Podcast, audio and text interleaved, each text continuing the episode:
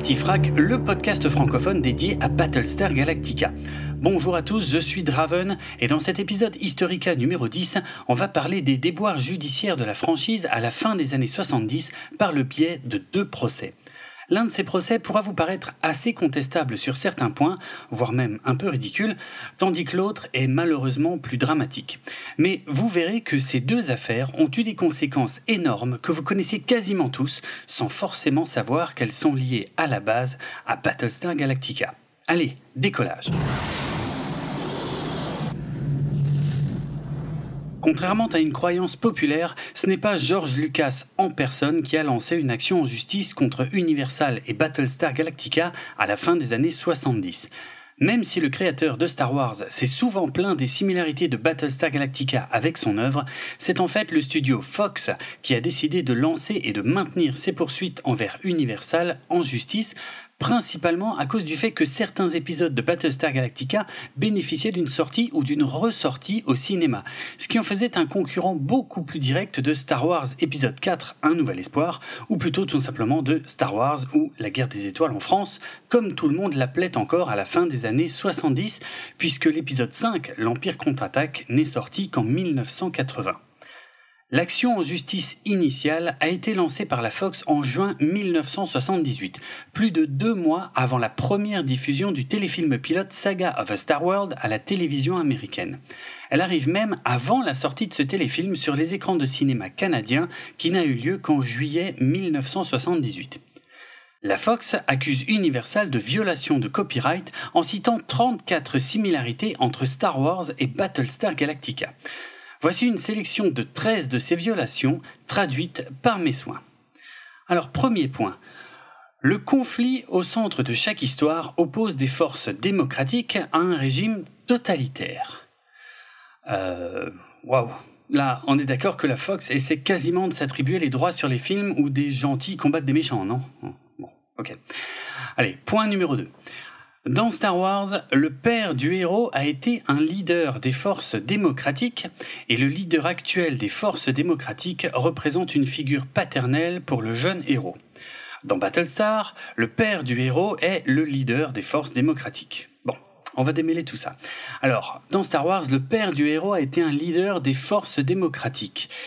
Oui, c'est probablement une référence à Anakin Skywalker, donc le père de Luke, euh, qui n'est pas explicitement nommé dans euh, La guerre des étoiles, dans le tout premier film, mais il y a effectivement Obi-Wan qui raconte cette histoire, qui dit j'ai bien connu ton père, c'est un excellent astropilote, euh, et il s'est battu durant la guerre noire. Donc on peut dire que le père du héros, Luke, a été un leader des forces démocratiques, effectivement.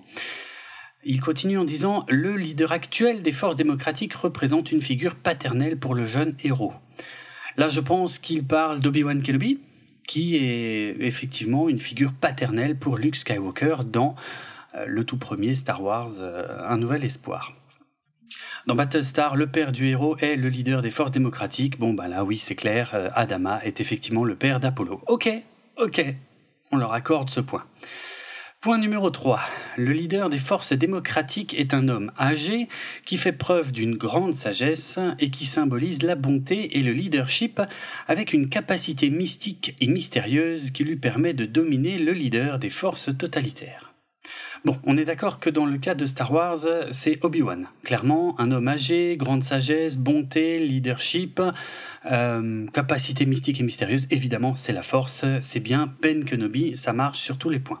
Par contre, pour euh, Saga of Star World, euh, homme âgé, oui, Adama, grande sagesse, Adama, bonté, leadership, Adama, capacité mystique et mystérieuse, Là, je vois pas. Bon, d'accord bizarre. Point numéro 4. Une planète entière centrale pour l'existence des forces démocratiques est détruite.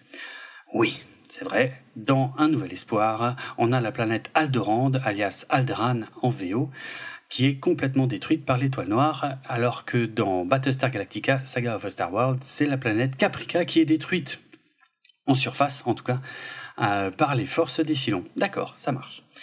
Point numéro 5. L'héroïne est emprisonnée par les forces totalitaires.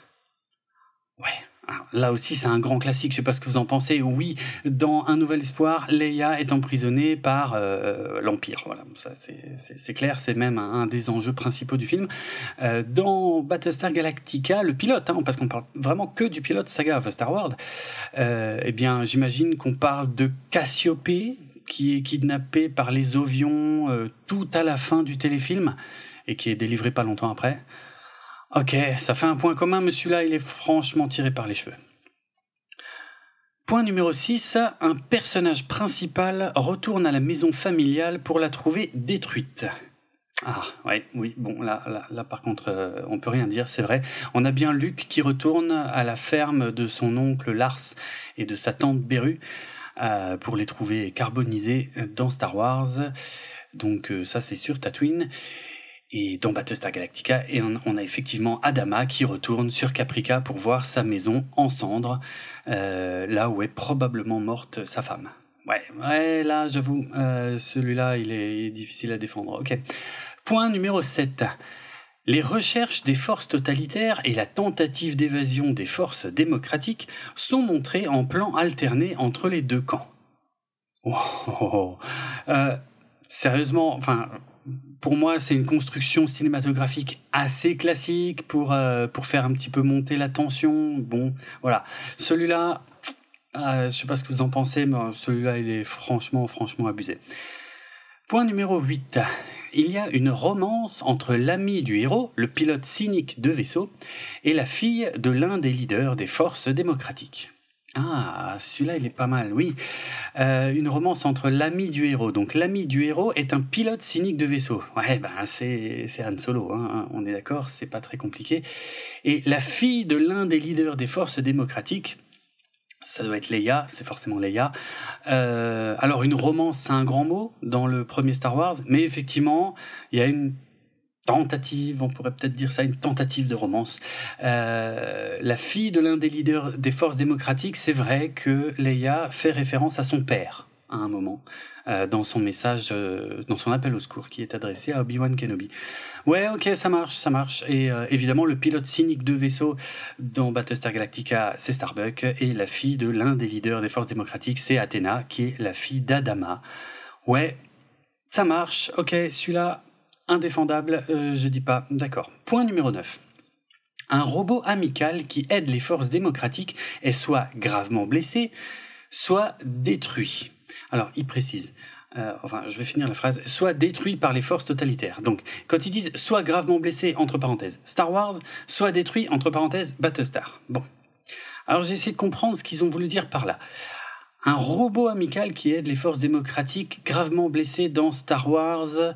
Pour moi, c'est R2D2 à la fin du film qui a effectivement pris un tir de TIE Fighter et euh, on a 6PO euh, hein, qui propose d'ailleurs de, prêter euh, certaines de ses pièces pour si jamais c'est nécessaire pour le sauver. Voilà. Bon, je pense que c'est ça. Je vois pas ce que ça peut être d'autre. Euh, dans le cas de Battlestar, c'est un peu plus compliqué. Alors là, ils disent un robot amical qui aide les forces démocratiques est soit gravement blessé, hein, soit détruit, Battlestar, par les forces totalitaires. Ben là, je vois pas trop. Euh, je vois vraiment pas. Sauf si on parle de Muffit. Vous savez, le Dagit robot. Alors, Muffit, il était détruit à la fin, effectivement, mais uniquement dans une des premières versions du script qui n'est pas celle qui a été tournée. C'est intéressant ça comme point, on y reviendra. Parce qu'à part ça, je vois pas, vraiment. Bon, peut-être, vous me direz si j'ai si oublié un truc, ok. Point numéro 10.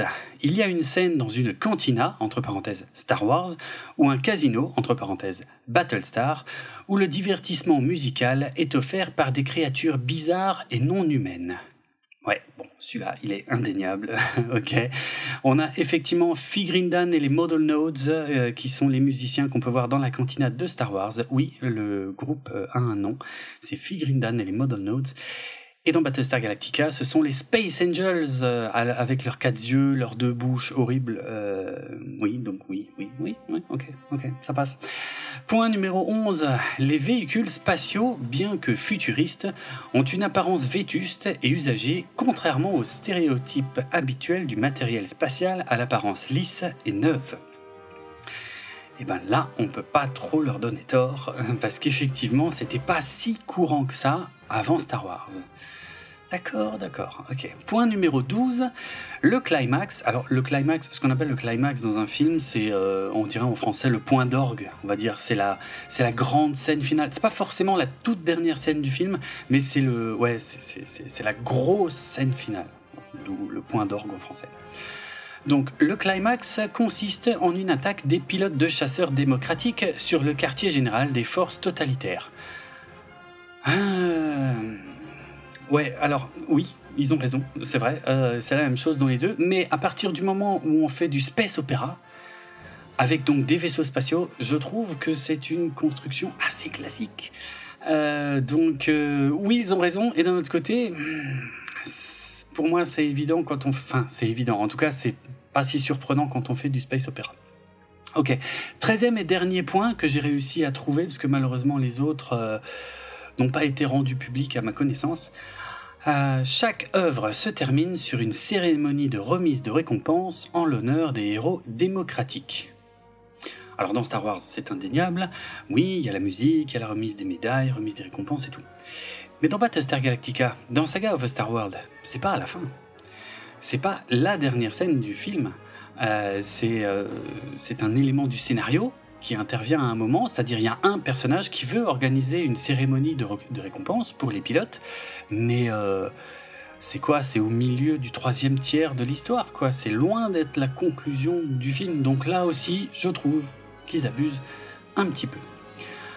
Voilà, euh, voilà pour les 13 points.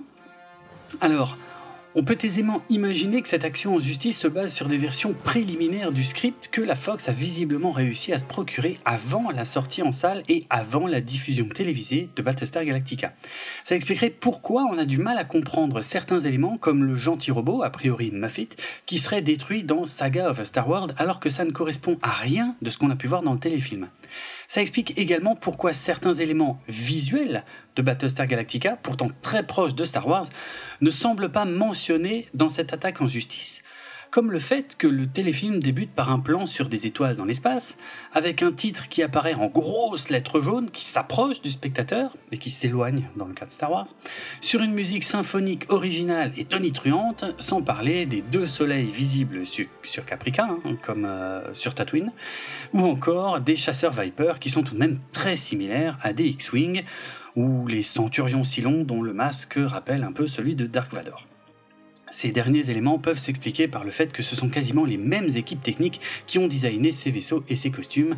Pour ça, je vous renvoie vers l'épisode Historica numéro 2 de ce podcast. Bon, ça peut aussi s'expliquer par le fait que j'ai pas trouvé l'ensemble des points euh, reprochés par la Fox euh, à Universal. Mais euh, voilà. Universal ne souhaite pas que la Fox puisse empêcher la sortie du téléfilm, et le studio va avoir une réponse inattendue envers cette action en justice puisqu'il contre-attaque et porte plainte contre la Fox pour violation de copyright. Il estime en effet que Star Wars en 1977 empruntait des éléments au film Silent Running de 1972 qui était produit par Universal. Ce film réalisé par Douglas Trumbull, responsable des effets spéciaux de 2001 de Kubrick en 1968, comportait de nombreux plans spatiaux qui étaient la spécialité de Trumbull. Universal reproche principalement à la Fox d'avoir utilisé les trois robots Huey, Dewey et Louie en VO de Silent Running comme principale inspiration pour le design du droïde R2D2 de Star Wars. Pour appuyer sa contre-attaque, Universal lance une autre action en justice contre la Fox en accusant Star Wars de s'être beaucoup inspiré du serial Buck Rogers en 12 épisodes de 1939 qui était effectivement produit par Universal à l'époque pour adapter le personnage apparu pour la première fois dans des comics de 1928. Mais la Fox contre-attaque elle aussi en tentant cette fois d'interdire la vente de produits dérivés Battlestar Galactica. Universal contre-attaque une nouvelle fois en s'appuyant sur une violation du code professionnel des affaires de l'État de Californie. Bref, ces actions en justice deviennent un sac de nœuds dans le but de ralentir les procédures et de ne pas gêner la diffusion originale de Battlestar Galactica Saga of a Star World. Glenn Larson est très déçu par la procédure engagée par la Fox à l'encontre de Battlestar Galactica.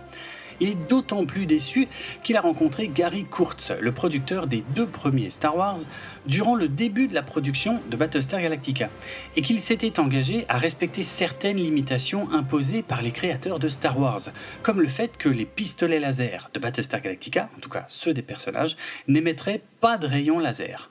On en avait déjà parlé dans notre épisode Historica numéro 2. On peut en effet constater dans de nombreux épisodes de Battlestar Galactica que les pistolets laser émettent seulement un flash lumineux quand ils sont utilisés, et que le montage rapide montre ensuite une explosion au point d'impact, le tout sans rayon laser visible. C'est assez malin et ça permet probablement de réaliser des économies en post-production. Pourtant, Quelques épisodes dans la deuxième partie de saison de Galactica montrent un rayon laser émanant d'un pistolet laser, notamment à la fin de la guerre des dieux partie 2, quand le comte Iblis tire sur Shiba et qu'Apollo s'interpose avant que Starbuck ne tire à son tour sur Iblis. Il y a soudainement des rayons laser visibles dans Galactica parce que Larson estime ne plus avoir à tenir sa promesse vu qu'une action en justice a été lancée alors que les deux camps s'étaient initialement engagés à ne pas le faire. On considère également que c'est à cause de ses actions en justice que Glenn Larson a déclaré que l'origine de Battlestar Galactica était son projet nommé Adam's Ark, dont le scénario ne semble pourtant pas avoir de point commun avec Battlestar Galactica. Là encore, je vous renvoie vers le tout premier épisode Historica pour en savoir plus. Ces déclarations de Larson avaient certainement pour but de se défendre contre les accusations de plagiat en tentant de prouver que son projet était antérieur à Star Wars. Mais il existe des sceptiques qui doutent de la véracité de cette filiation entre Adam's Ark et Battlestar Galactica, en dehors du fait que Glenn Larson avait envie de produire de la science-fiction, bien sûr. En tout cas, le 22 août 1980, toutes les procédures sont rejetées par la Cour. Battlestar Galactica, qui n'est plus diffusé à la télévision américaine à ce moment-là, n'a pas violé le copyright de Star Wars, et Star Wars n'a pas violé le copyright de Silent Running. La Fox fait tout de même appel de cette décision en 1983 et relance les procédures contre Universal. L'affaire a ensuite été résolue en dehors des tribunaux, ce qui signifie qu'un accord a été trouvé en privé entre les deux studios probablement contre une grosse somme d'argent ou des engagements de la part de l'une ou l'autre ou les deux parties qui n'ont jamais été révélés publiquement. Mais je vous avais promis une conséquence notable de cette affaire, et je crois que je peux dire que celle-ci a eu un impact énorme sur l'histoire de la pop culture. Rien que ça. Car si on est de la même génération, vous avez peut-être déjà entendu parler du fait que ce n'est pas Harrison Ford, mais Tom Selleck qui aurait dû jouer le rôle d'Indiana Jones dans le film Les Aventuriers de l'Arche perdue réalisé par Steven Spielberg et sorti en 1981.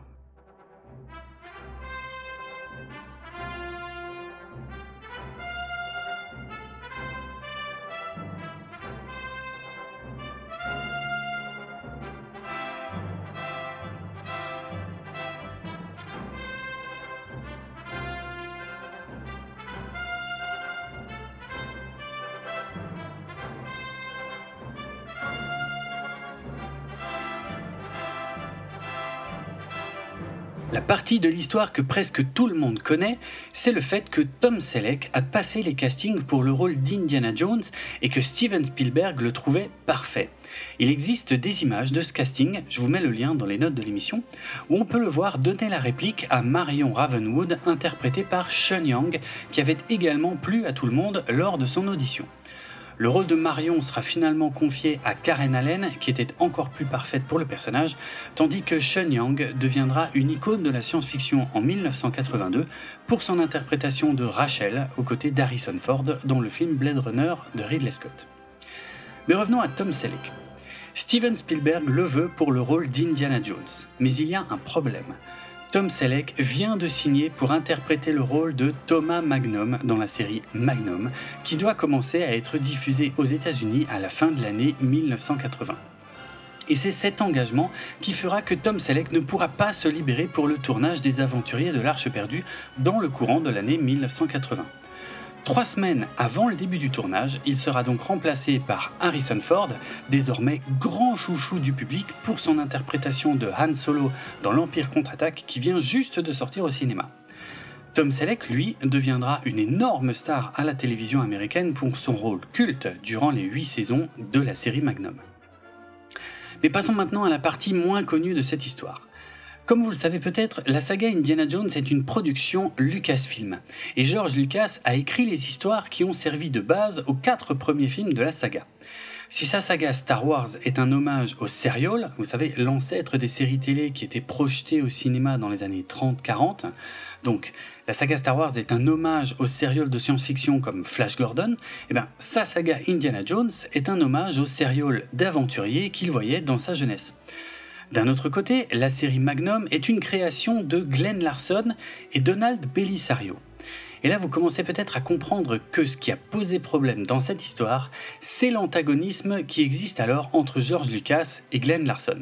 Et vous n'avez pas tort, mais c'est encore pire que ce que vous imaginez. Car en réalité, Tom Selleck aurait eu le temps de participer au tournage des Aventuriers de l'Arche perdue avant de commencer le tournage de Magnum. C'était dû à une grande grève des acteurs qui a paralysé Hollywood pendant trois mois durant l'année 1980. Et c'est justement pendant cette période où le tournage de Magnum à Hawaï a été momentanément suspendu que devait se dérouler le tournage des Aventuriers de l'Arche perdue en Europe et en Afrique, là où Lucasfilm n'était pas bloqué par la Screen Actors Guild, c'est-à-dire le tout-puissant syndicat américain des acteurs qui avait initié cette grève aux États-Unis. On peut même aller plus loin en pensant que la participation de Tom Selleck au film Les Aventuriers de l'Arche perdue aurait donné un énorme coup de projecteur sur la série Magnum, puisqu'à cette époque, Steven Spielberg et George Lucas n'étaient ni plus ni moins que les grands champions du box-office et dont les succès auraient pu profiter à d'autres productions partageant les mêmes acteurs mais c'était sans compter sur le caractère parfois difficile de Glenn Larson, que j'avais déjà évoqué dans l'épisode Historica numéro 1.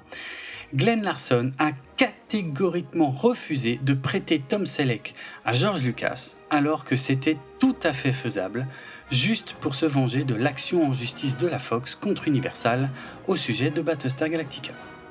On peut donc dire que sans ce procès, Indiana Jones n'aurait pas été interprété par Harrison Ford, et ça, c'est pas rien. C'est pour ça que je disais que ça aurait eu un gros impact sur l'histoire de la pop culture, car les films Indiana Jones avec Tom Selleck auraient forcément été un peu différents. D'un autre côté, on peut tout de même se réjouir que Tom Selleck ait connu un grand succès avec Magnum, car Glenn Larson est tout de même passé à deux doigts de détruire sa carrière sur ce coup-là. Une autre action en justice a été lancée contre Battlestar Galactica, ou plus précisément les jouets Battlestar Galactica, après qu'un enfant de 4 ans nommé Robert Jeffrey Warren soit mort de complications quelques jours après s'être étouffé parce qu'il avait avalé un petit missile rouge livré avec un chasseur Viper en jouet de la marque Mattel qu'il avait reçu comme cadeau pour Noël 1978. Le design du vaisseau faisait en sorte qu'on pouvait accidentellement tirer le missile en voulant le remettre en place, car on était obligé de placer ses doigts sur le bouton de mise à feu et de tenir le jouet face à soi pour charger le missile à l'avant du vaisseau. Et la taille ainsi que le design du missile plus ou moins conique faisaient en sorte qu'il pouvait facilement se coincer dans les cordes vocales d'un enfant. Il semble qu'à l'époque, de nombreux enfants se retrouvaient malencontreusement avec le missile dans la bouche alors qu'ils tentaient de le remettre en place dans le jouet. Suite à la mort du petit Warren, Mattel a immédiatement ordonné le retrait des Vipers et de trois autres jouets contenant des missiles similaires. Ils ont également organisé une campagne invitant ceux qui avaient déjà acheté des jouets contenant ces missiles à les renvoyer par la poste. Ceux qui l'ont fait ont reçu des jouets, probablement des voitures Hot Wheels, en échange. Le fabricant de jouets a été vivement critiqué pour cette campagne de retour car elle n'a été publiée qu'une seule fois dans les journaux d'une dizaine de grandes villes des États-Unis, alors qu'il est probable que ces jouets se soient vendus à des dizaines ou des centaines de milliers d'exemplaires à travers tout le pays. Mattel a ensuite redesigné ses jouets Battlestar Galactica pour supprimer le tir de ces petits missiles rouges qui ne bougeaient désormais que très légèrement, mais sans sortir complètement du vaisseau lorsqu'on appuyait sur le bouton adéquat. Les nouveaux emballages comportaient une inscription précisant que les jouets avaient été redesignés et que les missiles ne pouvaient plus être lancés. Mais certains enfants ont tout de même trouvé le moyen de démonter leur vaisseau Mattel pour modifier le système interne et rendre à nouveau possible le tir des missiles. On vous en avait parlé dans l'épisode Historica numéro 8 sur les jouets de la série originale. Début 1979, un groupe américain de protection de l'enfance face au contenu télévisé alerte la Consumer Product Safety Commission afin d'inciter le gouvernement à durcir les obligations des fabricants de jouets en la matière. Le groupe Action for Children's Television s'appuie sur le fait qu'en 1978, un millier de visites aux urgences étaient dues à des enfants qui avaient avalé des projectiles tirés par des jouets. Et quand on pense à la facilité avec laquelle des enfants pouvaient modifier leurs jouets pour rendre à nouveau possible le tir de missile, il est clair que Mattel n'avait pas pris toutes les mesures nécessaires pour éviter tout nouvel accident. Une plainte est déposée par les parents de Robert Jeffrey Warren contre Mattel le 23 mars 1979. Ils réclament 14 millions de dollars de dommages et intérêts aux fabricants de jouets. Le juge en charge de l'affaire a considéré que les jouets Star Wars étaient coupables d'avoir initié cette mode des projectiles l'année précédente, ce qui a provoqué la colère de George Lucas car les vaisseaux Star Wars de Kenner ne pouvaient pas tirer de missiles et que beaucoup de gens confondaient les jouets Star Wars et Battlestar Galactica dans cette affaire. Cette erreur était d'ailleurs déjà présente sur le certificat de décès de l'enfant qui mentionnait un jouet Star Wars. Un peu plus d'un mois après le dépôt de plainte, la diffusion télévisée de la série originale Battlestar Galactica est annulée et les jouets sont retirés du commerce. Ce procès a eu des conséquences durables sur la présence de petites pièces amovibles dans les jouets pour enfants à partir de 1979. Si comme moi vous avez grandi dans les années 80 et que vos parents étaient parfois nerveux au point de vous confisquer les petites pièces qui allaient avec vos jouets, il y a de grandes chances que ce soit dû à ce malheureux accident impliquant le chasseur Viper de Mattel. C'est depuis cette affaire que de nombreux jouets comportent l'avertissement Choking Hazard, qui signifie littéralement danger d'étouffement en anglais. Par la suite, les marques de jouets fabriqueront à nouveau des vaisseaux ou engins pouvant tirer des missiles, mais ceux-ci seront beaucoup plus gros ou beaucoup plus longs, ce qui les rendra impossibles à avaler par inadvertance. Il y a tout de même une conséquence de cette triste affaire qui est devenue beaucoup plus célèbre que l'accident d'origine. Elle est généralement bien connue des fans de Star Wars, même s'ils ignorent parfois que c'est la franchise Battlestar Galactica qui en est à l'origine car la conséquence la plus célèbre de ce procès concerne la fameuse figurine de Boba Fett, un personnage qui allait apparaître quelques mois plus tard dans l'Empire contre-attaque et qu'on avait déjà pu apercevoir dans un segment en dessin animé de l'infâme Holiday Special de Star Wars diffusé à la télévision américaine pour Noël 1978. La figurine Boba Fett de la marque Kenner devait être offerte à tous ceux qui renvoyaient 5 coupons présents sur les emballages d'autres figurines Star Wars. Cette figurine exclusive comportait un lance-roquette dans le dos du personnage avec un petit missile rouge que l'on pouvait tirer. Or, le modèle de la figurine a été modifié en dernière minute, et c'est une version avec un lance-roquette figé et sans possibilité de tirer le missile qui a finalement été envoyé aux enfants, contrairement aux indications figurant sur la publicité d'origine. Le jouet comportait un petit mot d'explication qui déclarait que le modèle avait été modifié pour des raisons de sécurité.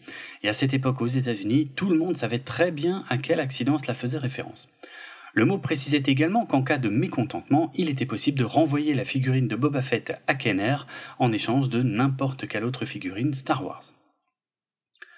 Le jouet finalisé avec un lance-roquette pouvant effectivement tirer le missile n'a jamais été fabriqué. Seuls quelques prototypes non peints de ce Boba Fett ont été produits et ils sont aujourd'hui considérés comme les jouets les plus rares et les plus recherchés de toute la gamme Star Wars. Durant l'été 2020, un prototype avec certificat d'authenticité a été mis en vente sur eBay au tarif de 225 000 dollars. Et en 2019, un prototype similaire s'était déjà vendu pour plus de 185 000 dollars. Même les reproductions modernes et finalisées par des fans, donc complètement non officielles de cette figurine, avec possibilité de tirer le missile, s'échangent auprès des collectionneurs pour parfois plusieurs centaines de dollars.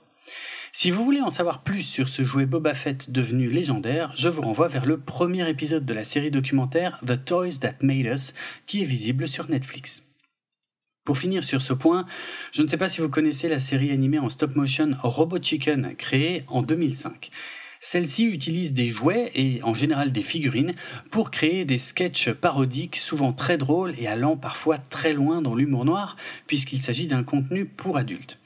L'épisode 7 de la saison 10, diffusé en octobre 2019, contient un segment nommé Island of Recall Toys qui imagine que les jouets mal designés ou ayant provoqué des accidents se retrouvent tous isolés sur la même île déserte on peut y voir le Viper de Battlestar Galactica avec les autres jouets. Je vous mets le lien pour le voir dans les notes de l'émission et je le diffuserai sur les réseaux sociaux suite à la parution de cet épisode. Et c'est pas un gros problème si vous comprenez pas l'anglais car c'est assez visuel et ça dure moins d'une minute trente. En conclusion, on peut dire que ces deux actions en justice ont fait que Battlestar Galactica n'a jamais pu être dissocié de Star Wars dans l'esprit des fans et des critiques, et que de nombreux fans à l'époque ont même cru que George Lucas était responsable de l'annulation de Battlestar Galactica. Il n'en est rien et on discutera des véritables raisons de cette annulation dans le prochain Historica de ce podcast. Mais avant ça, vous pourrez encore écouter un Analytica consacré aux derniers épisodes de la série originale qu'on commentera en compagnie de Karine. Le podcast Galactifrac fait partie du label Podchose et il est disponible sur PodCloud ainsi que sur Apple Podcast, Spotify et de nombreuses applications iOS et Android. Retrouvez les notes de l'émission sur galactifrac.lepodcast.fr et suivez-nous sur Twitter, Facebook et Instagram pour du contenu supplémentaire en lien avec cet épisode. Moi, c'est Draven et sur Twitter, vous pouvez me suivre sur le compte at Dravenardrock, ça s'écrit D-R-A-V-E-N-A-R-D-R-O-K. À bientôt!